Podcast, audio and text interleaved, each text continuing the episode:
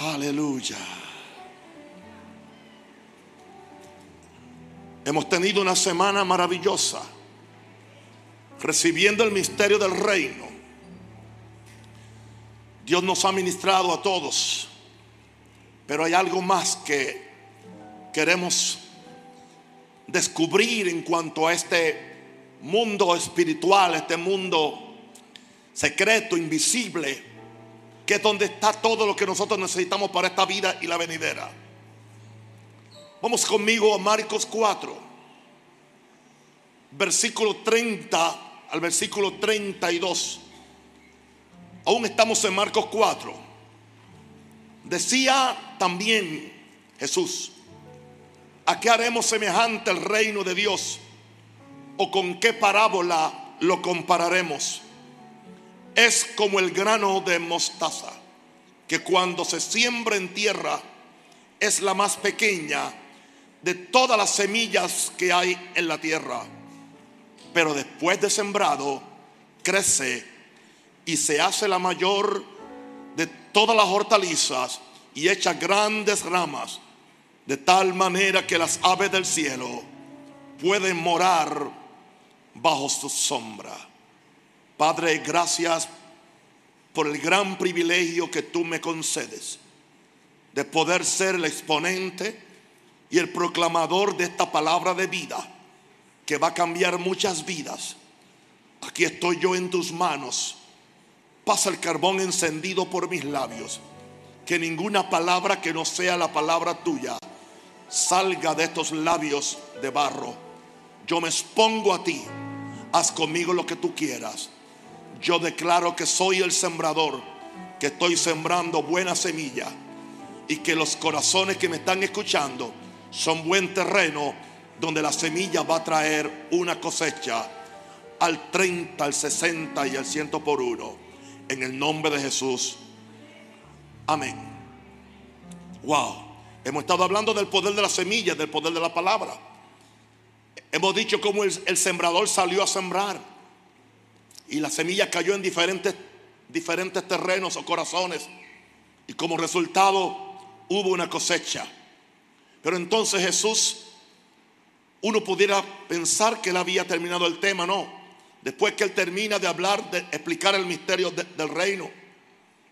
Y ayer él dijo que así es el reino. Cuando un hombre siembra semilla en la tierra. Pero entonces él no ha terminado el tema. Él eh, aumenta en lo que iba a decir y ahora entonces empieza a hablarnos en el verso 30 de cómo el reino de Dios es semejante al grano de mostaza o es como el grano de mostaza. Primero hizo una pregunta, ¿con qué parábola lo compararemos? Y dice, es como el grano de mostaza, que cuando se siembra en tierra es la más pequeña de todas las semillas que hay en la tierra. Número uno, en esta noche yo quiero decirle a ustedes que el reino de Dios es comparado con la semilla de mostaza. Hemos pensado cuando se habla de la semilla de mostaza, que, estamos pensando simplemente en el tamaño de la semilla. Jesús no estaba pensando tanto en el tamaño de la semilla, sino en el potencial de la semilla. Es como el científico que está bregando con el átomo. Él no está concentrado en lo invisible que es el átomo a los ojos naturales. Él está pensando en el potencial de explosión que tiene ese átomo siendo tan microscópico. Y puede ser pequeño en lo natural, pero vamos a ponerlo en lo espiritual. Es muy poderoso. Ahora, dice que el reino de Dios es comparado con la semilla de mostaza. No es que el reino de Dios sea pequeño, sino que al principio puede parecer algo muy pequeño e insignificante. En otras palabras, la semilla que parece tan minúscula contiene adentro de ella misma un tremendo poder de crecimiento y de expansión. Por eso es que él compara el reino de Dios con la semilla de mostaza. ¿Por qué razón? comparando el reino de Dios, estamos hablando del misterio del reino en esta semana. Como es un reino espiritual, no es percibido en lo natural. Y voy a tomar mi tiempo porque estos son principios y conceptos que hay que explicarlo con mucha sabiduría. Como es un reino espiritual, no es un reino físico. Se han predicado tantas cosas del reino que siempre aterrizamos otra vez en lo físico o en el dinero. Totalmente equivocado. Como es un reino espiritual, no es casi percibido en lo natural. En otras palabras, nosotros tenemos ojos naturales para ver las cosas naturales grandes. Y por eso nosotros medimos la grandeza de las cosas por el tamaño que tienen en lo natural. Pero entonces cuando nos metemos al mundo del espiritual, tenemos la, misma tendencia de juzgar las cosas espirituales en la misma forma. Y creemos que algo que se ve pequeño en lo espiritual es pequeño cuando no es pequeño. Es solamente una apariencia de pequeñez. Yo espero que me entiendan, o si no, ore para que el Señor se revele en esta noche. Porque estas cosas no es fácil explicarlas. Yo quisiera que fuera más fácil explicarlas. Porque estamos, estamos, estamos bregando con el átomo del reino. Wow, eso sí que me gustó. Estamos bregando con el átomo del reino, que es la semilla de fe. No habrá explosión del reino si no bregamos con el átomo del reino que es la semilla de fe. Viendo la palabra como una semilla. Voy a repetir otra vez esto. Como es un, reino espiritual, no es casi percibido lo natural. Tenemos ojos naturales para ver las cosas naturales y las vemos grandes, pero nos faltan los ojos espirituales para ver las cosas grandes del espíritu que a primera vista no se ven grandes.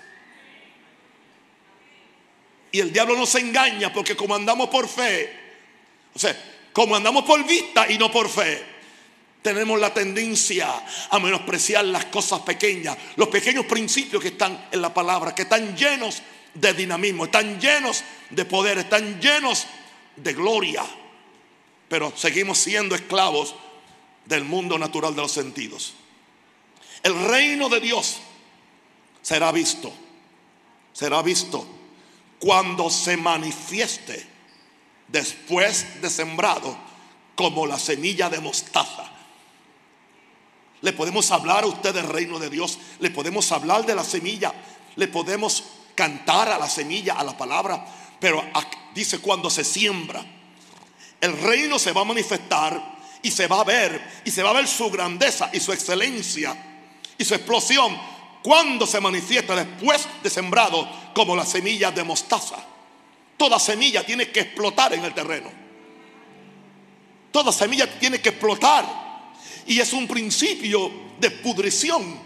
Es un principio de anonimato. Es un principio de esperar un tiempo en lo que esa semilla, en las condiciones correctas, en el, en el, dentro de la tierra ahí pisada en la tierra, ahí adentro. Tiene que hacer una gran fuerza para entonces, primero, romper el cacarón de la semilla y después empezar a subir por encima de los terrones hasta que empieza, empieza a tomar fuerza.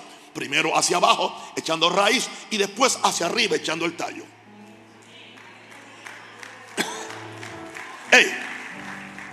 Así mismo es el reino de Dios. El reino de Dios primero tiene que tomar una profundidad. Y hoy vivimos en un tiempo cuando la gente no quiere profundidad. La gente quiere mantenerse en lo superficial. Adoración superficial, mensajes superficiales, conceptos doctrinales simplemente superficial. Con razón no, no tenemos el verdadero reino que Jesús anunció. Porque el Dios reino de los cielos está dentro de ustedes. Padre, ayúdame. Espíritu Santo de Dios. Gracias por los ángeles que me están aquí acompañando también. Si se me olvida algo, ustedes me ayudan. Los ángeles, no ustedes. Ahora, número dos. La fe es lo que manifiesta el reino de Dios. La fe es lo que manifiesta el reino de Dios. Porque la fe es la sustancia de las cosas que se esperan. Pero la fe es la evidencia, la demostración de las cosas que no se ven. Que es tener fe. Tú tienes que tener fe. Tú, tú tienes que tener fe en la semilla. En cualquier promesa de la Biblia. Que puede ser la semilla más pequeña. Pero está preñada de poder. Está preñada de lo sobrenatural. Está preñada del poder atómico o nuclear del reino de Dios que reside en toda semilla que es del reino de Dios, en toda palabra de Dios que nunca vuelve atrás vacía. Porque toda la palabra de Dios es viva y eficaz, viva y eficaz, y más cortante que toda espada de, dos filos. Señor, ayúdanos. Señor, ayúdanos en esta noche a poder descorrer la cortina para que salgamos de lo natural, de lo sensacional, de lo emocional y entremos en lo espiritual. Si usted entrara al laboratorio donde está el científico mirando la materia, mirando el átomo, mirando la, la molécula, mirando cómo es que se divide el, el átomo, hay un tremendo silencio, no se siente absolutamente nada. Pero algo está sucediendo muy adentro. En el mundo, en el mundo, aleluya, en el micromundo del espíritu. Porque hay dos mundos. Hay un mundo que es el natural, hay un macromundo del espíritu que es donde están las galaxias, está Dios, pero entonces hay un micromundo del espíritu que es donde están, donde está el átomo, donde está la esencia de la materia. En la fe también hay un micromundo que ah, aparentemente es micro, es pequeño. Porque Jesús dijo que es como una semilla de mostaza, la cual es la más pequeña de todas las semillas. Yo no estoy tratando de impresionar a nadie con mi conocimiento científico, porque no soy científico. Pero hay cosas que hay que co- compararla. La fe la sustancia de las cosas que se esperan, la evidencia de las cosas que no se ven. Tú nunca tendrás las cosas que se esperan si primero tú no tratas con las cosas que no se ven.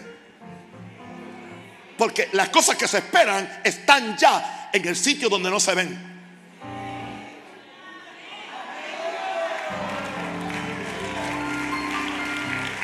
Cosas que ojo no vio, ni oído yo, ni ha subido a corazón de hombre, son las cosas que Dios ha preparado para los que le aman. ¿Dónde están? En el reino de Dios.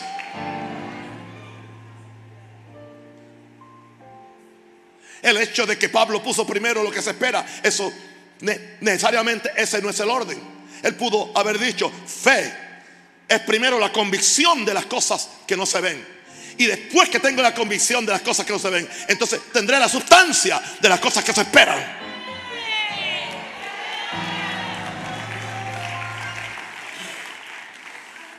Adore a Jesús, por favor.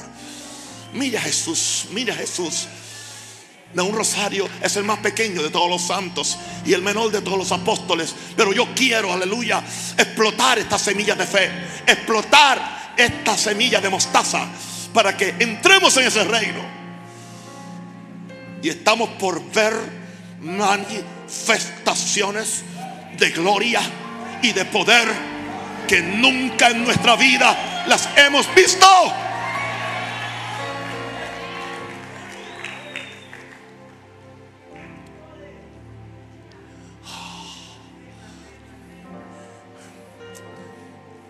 Hay un poder invisible dentro del átomo que un científico lo manipula.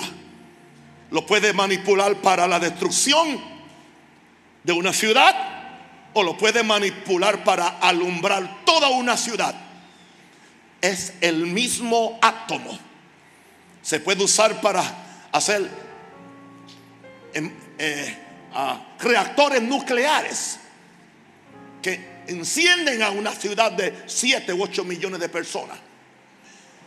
Pero el mismo átomo se puede explotar en cierta forma, se puede manipular en la forma incorrecta para destruir una ciudad. Lo que pasó en Nagasaki y lo que pasó en Hiroshima y con lo que está amenazando Corea del Norte a Estados Unidos. Hay un poder invisible dentro del átomo. Bueno, voy a decirte una cosa. El poder que hay dentro de la semilla del reino, dentro de la semilla de mostaza, no es un no es tanto un poder para destrucción, aunque sí, es un poder pero es para destruir las obras del diablo. Pero a la misma vez es un poder para alumbrar tu vida, para alumbrar a toda la iglesia y para traer una mejor calidad de vida al cuerpo de Cristo. Para que dejemos de ser el ame reír del mundo. Y siempre que piensan en los evangélicos, nos ven los más miserables, los mal vestidos, los que andamos en el, en el peor carro, los que no tenemos nada, los que tenemos siempre que estar pidiendo favores al concejal o al, o al gobierno. Porque no hemos entrado en ese reino invisible. Porque el reino de los cielos, aleluya, sufre violencia y los violentos lo arrebatan por la fuerza. Alguien diga aleluya. Ahora, ¿por qué la fe es importante? La fe nos capacita para usar el poder escondido que ya está en el reino de Dios para traer manifestación de Dios en lo natural. No empecemos en lo natural. No empecemos en lo natural. Entremos al lugar secreto. Entremos al laboratorio de la oración. Entremos al laboratorio de la comunión con Dios. Aleluya. Empecemos a mirar por el lente del Espíritu. Aleluya. Para que el Espíritu Santo nos aumente lo pequeño que aparentemente está en esa semilla de, de la palabra. Y mientras jugamos, usando la palabra jugar, mientras jugamos y miramos aleluya, lo que hay ahí dentro se nos empieza a abrir un mundo nuevo que no veíamos antes. Una pregunta. Yo voy a creer que un científico puede manipular el átomo para la bendición de una ciudad. Porque yo no puedo pensar que un hombre de Dios puede manipular no el átomo, sino la semilla de mostaza o la semilla del reino, la semilla de fe para bendecir a toda una nación de Panamá. Yo creo que Dios nos puede dar los secretos y los recursos. No somos pobres, no somos miserables, no somos ignorantes. Si somos gente de fe, la fe nos capacita para usar el poder escondido en el reino de Dios para traer manifestación de Dios en lo natural. Y lo vamos a ver. Aleluya. Denle un aplauso en lo que me tomo una agüita.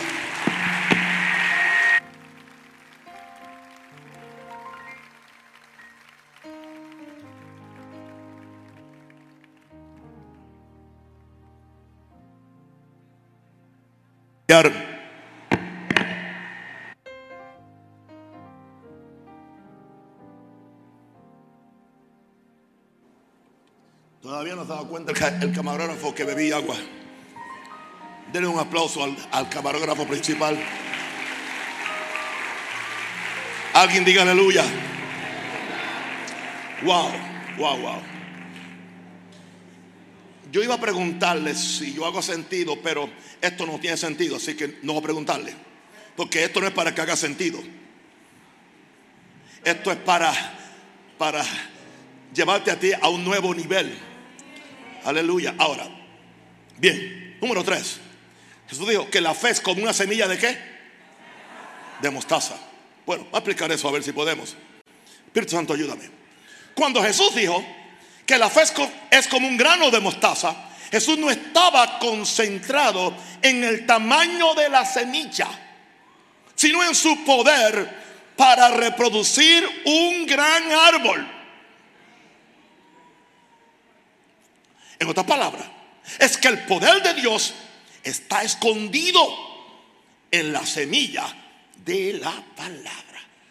En la misma forma que el poder atómico está escondido en el núcleo de ese átomo. El poder de Dios está escondido en el núcleo de esa semilla, que es la palabra de Dios. Porque la palabra de Dios es viva y eficaz.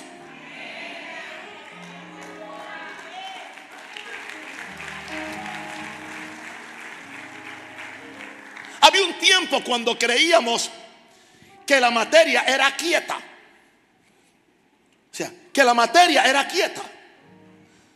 La materia no es quieta. Hasta que entonces se descubrió el átomo. Y cuando empezaron a ver ese movimiento que hay de neutrones, electrones y protones, hay todo un movimiento. Así que no es quieta. Interesante porque dice la Biblia que Dios da vida a todas las cosas. Todas las cosas tienen vida. O sea, el poder de Dios es lo que está allá adentro. Porque hay un solo origen de poder. Satanás no tiene ningún poder original. Todo el poder viene de Dios. Así que el poder que está en ese átomo es el, es el poder que está en la palabra de Dios. Porque viene de Dios.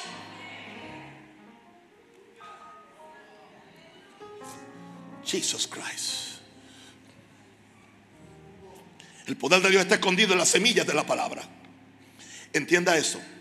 Las semillas de la palabra, cuando se siembra, es la más pequeña de todas las semillas. ¿Por qué? Porque es espiritual. Porque es invisible a los ojos naturales. Mire a ver cómo la gente está considerando la predicación de la palabra. Es como algo que, bueno, eh, se considera como que es un discurso, como, como que es una conferencia, como que es algo, pero no se piensa en el poder sobrenatural que tú estás recibiendo. Si la gente entendiera la forma delicada, cómo deben recibir la palabra con mansedumbre y cómo deben hacer espacio en su corazón para, para recibirla y cómo deben pedirle al Espíritu Santo que les dé revelación de lo que están recibiendo algo que es vivo y eficaz.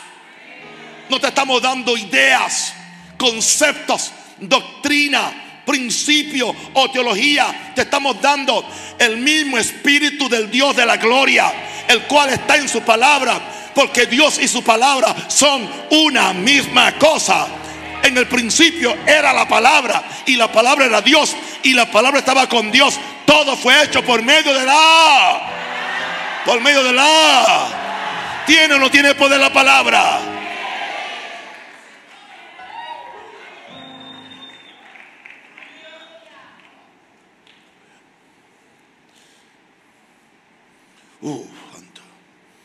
Semilla de la palabra, cuando se siembra, la más pequeña de todas las semillas porque es espiritual, es invisible a los ojos naturales. Lo verdadero que está en la semilla es invisible a los ojos naturales. Porque estamos acostumbrados a mirar con estos ojos y no con los ojos espirituales. No mucha gente le presta atención a esta semilla. Porque al principio se ve muy insignificante en comparación con el problema o la situación a la cual tú quieres aplicarle esa palabra. No mucha gente le presta atención. Entonces, la iglesia se ha acostumbrado a los atajos, a los sistemas, a las doctrinas. Por eso está como está. Cuando tiene el poder, si tú tienes una Biblia, tú tienes esa Biblia. No veas la Biblia como un, un saco de conceptos. Mira la Biblia como un saco de semilla. Tú eres rico y no lo sabes. Estás ungido y lo ignoras. Estás en victoria y nunca lo has celebrado. ¿Dónde lo tienes? En el saco. En el saco. En el saco de, un agricultor. Que lo que tiene son semillas de trigo. Tiene el potencial para alimentar no sé a cuántos miles de personas. Y está ahí. Está ahí, pero hay que hacer algo no dejes la semilla en el saco. No dejes la semilla en el granero.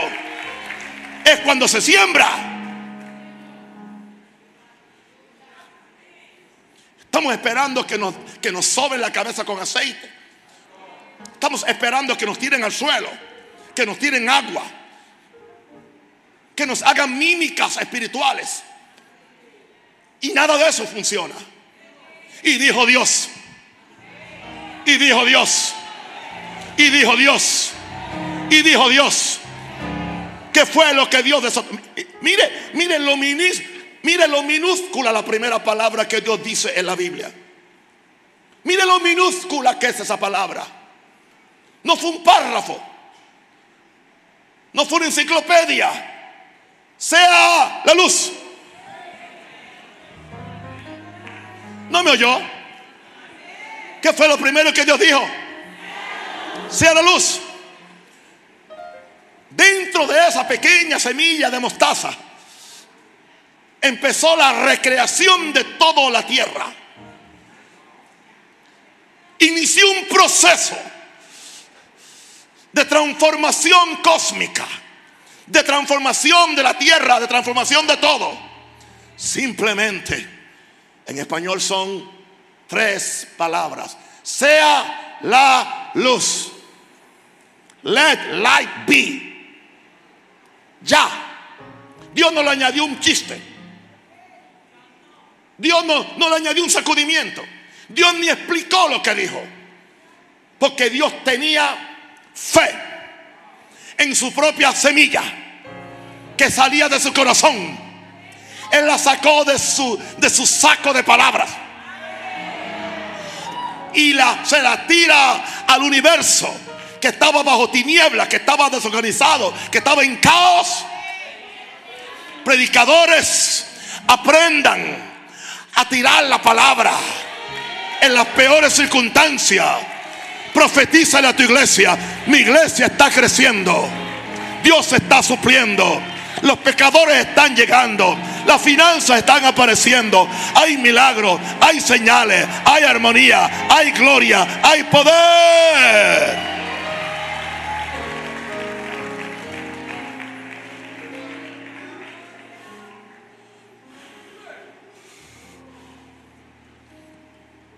Pero trágicamente, no mucha gente le presta atención a esta semilla porque al principio se ve muy significante en comparación. Mire, en comparación con el problema que Jesús, que Dios encontró, su semilla era muy pequeña. Pero cuando se siembra, diga, pero cuando se siembra. Regreso a Marcos 4, 30, 31. Decía también, ¿A qué haremos semejante reino de Dios? ¿O con qué parábola lo compararemos? Es como el grano de mostaza que cuando se siembra en la tierra, ¿dónde? En la tierra. Es la más pequeña de todas las semillas que hay en la tierra. Número cuatro. Hablamos entonces, hablemos entonces de la siembra. Hablemos de la siembra. Siembra la semilla, aunque parezca pequeña como la semilla de mostaza Marcos 4:32, otra vez leemos, es importante que agarremos el concepto, pero después de sembrado, ¿después de qué? ¿Cuándo es que empieza la acción? ¿Después de qué? De sembrado, crece. Y ya no tengo que entrar ahora en los terrenos porque eso ya lo calificamos durante esta semana. Cómo tiene que estar el terreno para que crezca, así que no, no puedo volver a repetir ese mensaje. Pero después de sembrado, y ya Jesús está hablando sembrado en un buen corazón. Crece y se hace la mayor de todas las hortalizas y echa grandes ramas de tal manera que las aves del cielo pueden morar bajo su sombra. Ahorita explicamos de las, lo de las aves del cielo. Porque en una parábola habla de las aves del cielo que vinieron y se comieron qué? La semilla. Pero aquí la, las aves del cielo no se están comiendo la semilla. Ahora las aves del cielo se están poniendo bajo la sombra del crecimiento de, la semilla. Otra vez repito lo que me adelanté antes porque no, sea, no podía esperar. La semilla en el saco y la palabra en el libro no va a crecer. Saca la semilla del saco, sal la palabra del libro y siémbrala en tu corazón. Di conmigo, mi corazón es buen terreno para sembrar esta semilla de mostaza, que es el reino de Dios. Yo estoy sembrando el reino. Ahora, para que esta semilla tan pequeña se convierta en la más grande de todas las hortalizas, tiene que ser sembrada. Y anoche explicamos que como tú ignoras, entiende, cómo crecen los huesos en el vientre de la madre, así ignoras la obra de Dios, el cual hace todas las cosas. Dice que el, el sembrador fue a sembrar. Dice, se va y duerme, pero dice que él no sabe cómo crece, pero crece. Para que esta semilla tan pequeña se convierta en la más grande de todas las tiene que ser sembrada. Eso habla de trabajo. Eso habla de lectura. Eso habla de noches de vigilia. Eso habla de días de ayuno. Eso habla de poner a un lado otro material. Que quizás es más, más entretenido. Oh, porque no tiene. Alguien dijo una, una vez, no me gusta, no me gusta la Biblia porque no tiene, no tiene caricatura, o sea, no tiene eh, muñequitos. Así, así son los niños. No, hermano. Muchas veces no es fácil leer la Biblia. Simplemente leerla. Se te hace aburrido. Especialmente al principio. Porque al principio la Biblia es un libro sellado. Ahora, el tamaño de esta cosecha o de tu fe será incrementado porque no simplemente dice que vas a tener una cosecha. Lo mínimo que Dios acepta es 30 por uno. Dios no acepta 29. 30. Tan siquiera una tercera parte del potencial que tiene la semilla. Dice que cuando la semilla es sembrada en buen terreno, da, empieza a dar fruto progresivamente. 30, 60, y ciento por uno. ¿Cuántas personas llevan toda una vida y aún no dan ni el 30? Ni el 30. Escuche, no estamos hablando de salvación, no, no, no. La salvación es por fe y es por gracia, no estamos hablando de eso, eso está asegurado. Estamos hablando de la explosión del reino. Para que tú vivas esta vida en el reino. Hay gente que no vive en esta vida en el reino. Aún son esclavos del reino de las tinieblas. Aún el reino de las tinieblas controla su movimiento, controlan la forma como gastan su dinero, controlan la forma como ellos eh, eh, viven su vida, porque ellos aún no han aprendido. Busca primero el reino. Y el reino está en la palabra. Y el reino está invisible. Y el reino hay que buscarlo. Y el reino hay que sembrarlo. Y el reino hay que explorarlo.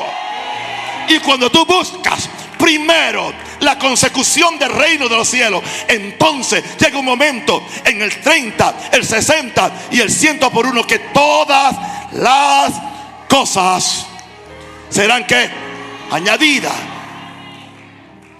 Así yo vivo. Yo estoy viviendo de la cosecha que yo he sembrado por 71 años en el reino. ¿Y usted cree que porque tengo 71 años, 42 años de ministerio, estoy tomando vacaciones del reino? Y me estoy poniendo vago. Y que yo no estudio.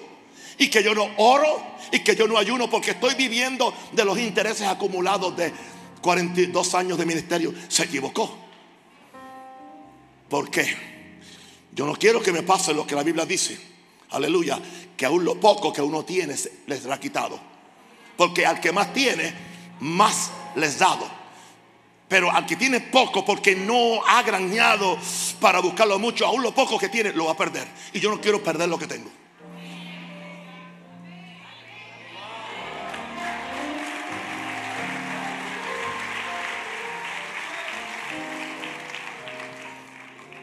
Por eso me extraño cuando pastores y ministros quieren éxito.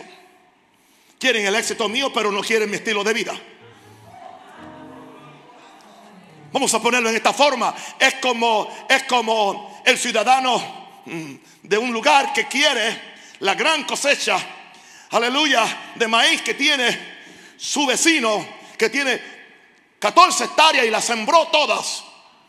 Dejó de comprarse un, un plasma de 60 pulgadas, 70 pulgadas, para comprar semilla. Se quemó la espalda, aleluya, preparando la tierra compró la semilla, dejó de ver televisión, dejó de, emborracharse, tantas cosas, porque tenía un, un propósito, cosechar algo grande. No hay cosecha grande sin esfuerzo grande. No os engañéis, Dios no puede ser burlado. Lo que el hombre sembrare, eso también segará. La siembra indica trabajo, esfuerzo. Entonces, ¿qué sucede? Pues entonces muchas veces el vago que no siembra quiere comer de la cosecha de otro. Cuando él tiene, cuando todo cristiano, igual te, te voy a sorprender, todo cristiano tiene el potencial de vivir en victoria, de vivir sano y de vivir próspero. Y no estoy hablando de ese mensaje de prosperidad y de ser millonario, de que tenga lo suficiente para ti y para otros. Es la voluntad de Dios. Y todo eso está donde? En el reino. Pero hay que buscarlo. Hay que dedicarse a buscar el reino.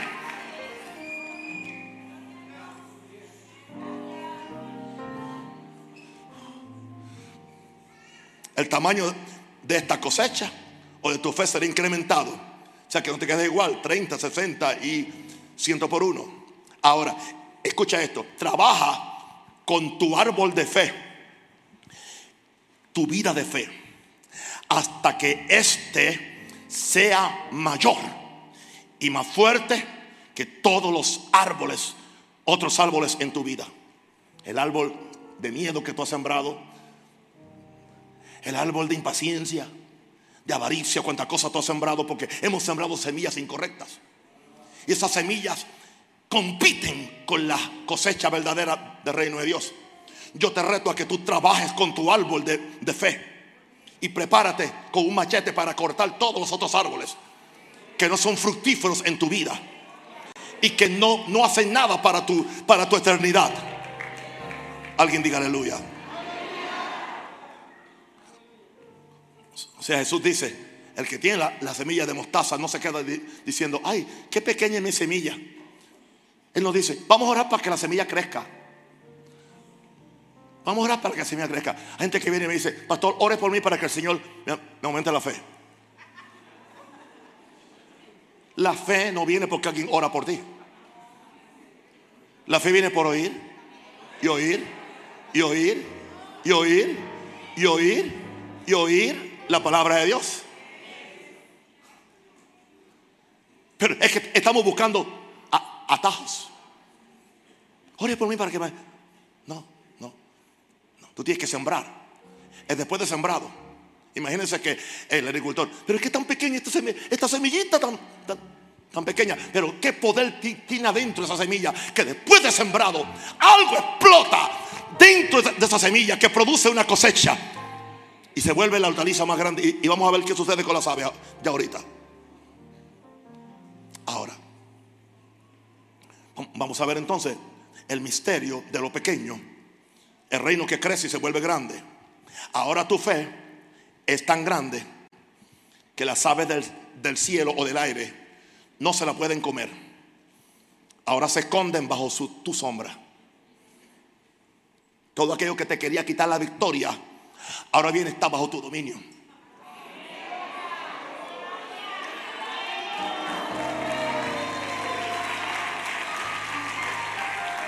Aún los mismos demonios se someten a ti. Ya no te pueden comer la semilla. Es fácil comerse una semilla de mostaza, pero es difícil comerse una hortaliza de mostaza, que es tan grande. Por eso Satanás quiere comerse la palabra cuando es pequeña, cuando es semilla y cuando está sobre la superficie del camino. Por eso Él quiere impedir que tú la siembres. Él quiere impedir que tú vengas a los cultos. Él quiere impedir que tú ayunes. Él quiere impedir que tú vigiles. Él quiere impedir que tú busques a Dios. Porque Él no quiere. A Él no le conviene que tú siembres la semilla en buen terreno. Cuando está sembrada, va a crecer. Y ya no hay nada que el diablo pueda hacer. Porque está en buen terreno. Aleluya. Pero ahora empieza a crecer, empieza a crecer. Y llega un momento cuando es, tan grande que ya, ya es muy tarde. Ya es muy tarde.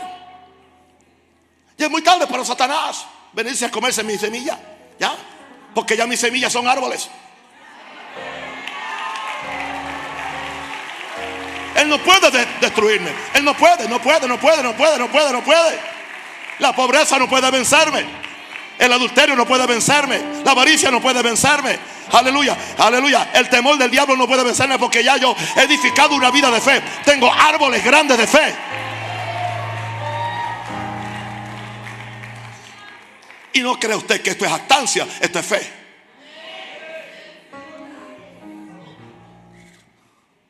Uh, Señor. Ok. Ahora tu fe es tan grande que las aves del cielo no se la pueden comer. Ahora se esconden bajo su sombra. Tu fe crecida hace que tú puedas prevalecer contra todos los demonios. Porque todas las situaciones están bajo la sombra de tu grande fe. Eso hay que repetirlo. Tu fe crecida hace que tú puedas prevalecer contra todos los demonios, porque todas las situaciones están bajo la sombra de tu gran fe. Y vamos al punto 6, porque queremos tomar la comunión. ¿Qué es lo que hace crecer la semilla de mostaza? Mateo 17, 20, vamos allá. ¿Qué es lo que hace crecer la semilla de mostaza? Jesús les dijo, por vuestra poca fe, cuando le preguntaron por qué los discípulos no pudieron echar fuera el demonio del niño endemoniado. Por vuestra poca fe, porque de cierto os digo que si tuvieres fe como un grano de mostaza, diréis a este monte, pásate de aquí. ¿Cómo es que, cómo es que se activa el grano de mostaza? Diciendo, ¿cómo es? Diciendo, diciendo, pásate de aquí allá y se pasará. Y nada. ¿Sabe qué nivel es eso? Y nada o será imposible. La semilla de mostaza crece al tú decirla, al tú confesarlas. Mientras más dices la palabra, más crece la palabra. Tú recibes la palabra por el oído, porque viene por, eh, por el oír la palabra de fe. Viene por oír la palabra de fe. Esta es la palabra de fe que predicamos. Con el corazón se cree para justicia y con la boca, pero entonces ahora, ahora con la boca se confiesa para darle crecimiento a lo que tú has sembrado, tienes que seguir confesando lo que tú has sembrado. Nunca se apartará de tu boca este libro de la ley, sino que de día y de noche meditarás en él para que guardes y haga conforme a todo lo que en él está escrito. Porque entonces, entonces, aquí viene la cosecha, porque entonces es cosecha, porque entonces harás prosperar tu camino. Esa es la cosecha. Y todo te saldrá bien.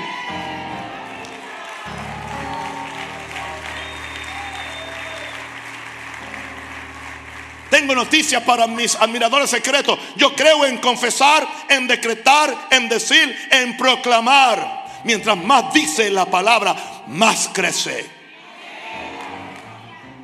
Una, una pregunta. Hay gente que no cree en esto, pero están diciendo las palabras negativas. Y entonces lo que les crece a ellos es el mundo negativo. Y se molestan porque uno está diciendo las palabras de Dios. Y, a mí me está creciendo la palabra de Dios. A ellos le está creciendo la palabra del mundo y, y la palabra del mismo diablo. Porque es lo que están confesando. Lo que tú confiesas es lo que crece.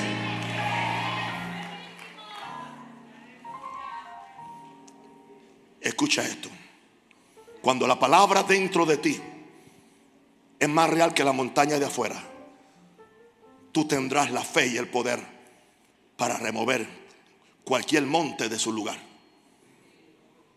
por vuestra poca fe, porque si te digo que tuvieres fe como grano de, mostaza, diréis a este monte, pásate de aquí allá, y se pasará. Y hay una, un, hay una victoria de reino y nada os será imposible. Eso es lo que hace crecer la semilla de mostaza. Tu confesión atrevida y continua de la palabra del Señor. Tú lo vas a seguir diciendo, diciendo, diciendo hasta que veas un, nuevo mundo. Fue lo, lo que hizo Dios. Y termino con el punto 7. La fe cuando es real y está sembrada en tu corazón, siempre te moverá a decirlo, porque de la abundancia del corazón habla la boca. Todo el mundo es confesor de palabra, pero no todo el mundo es confesor de la palabra de Dios. Aún los que, los que dicen, yo no creo en esa cosa de la confesión de la palabra, claro, que creen, porque están confesando lo, lo negativo de que tú quieras desvirtuar este mensaje es tu problema, tú te lo pierdes. Pero todo el mundo está confesando. El que no confiesa prosperidad, confiesa pobreza. El que no confiesa salud, confiesa enfermedad. El que no confiesa la, vida larga, la vida corta. El que no confiesa victoria, confiesa derrota. Aleluya.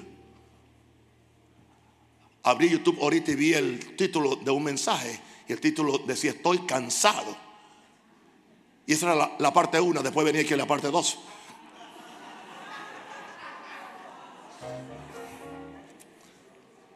Ya él confesó que está cansado.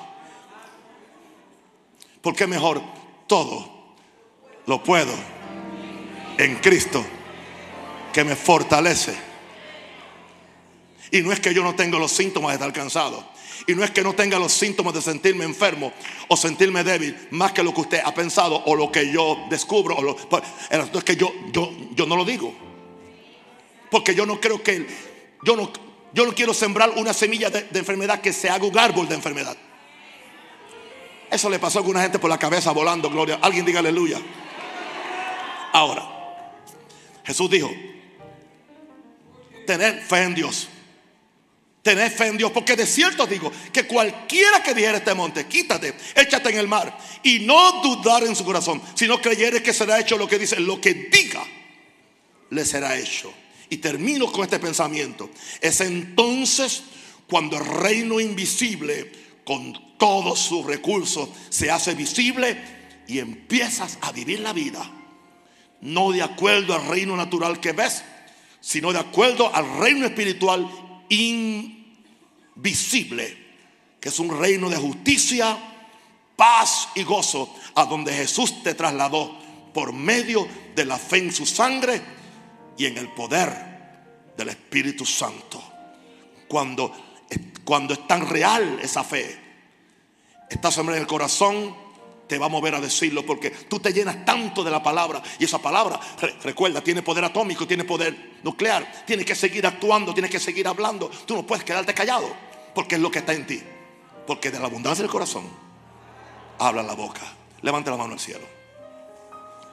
Pida revelación. Diga, Espíritu Santo, dame revelación para entender lo que el pastor predicó.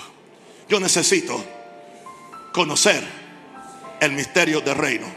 Espíritu Santo, ayúdame a entender el poder de la semilla y el poder del reino de Dios. Para quitar todas las limitaciones de mi vida en el nombre de Jesús. Den un aplauso fuerte al Señor.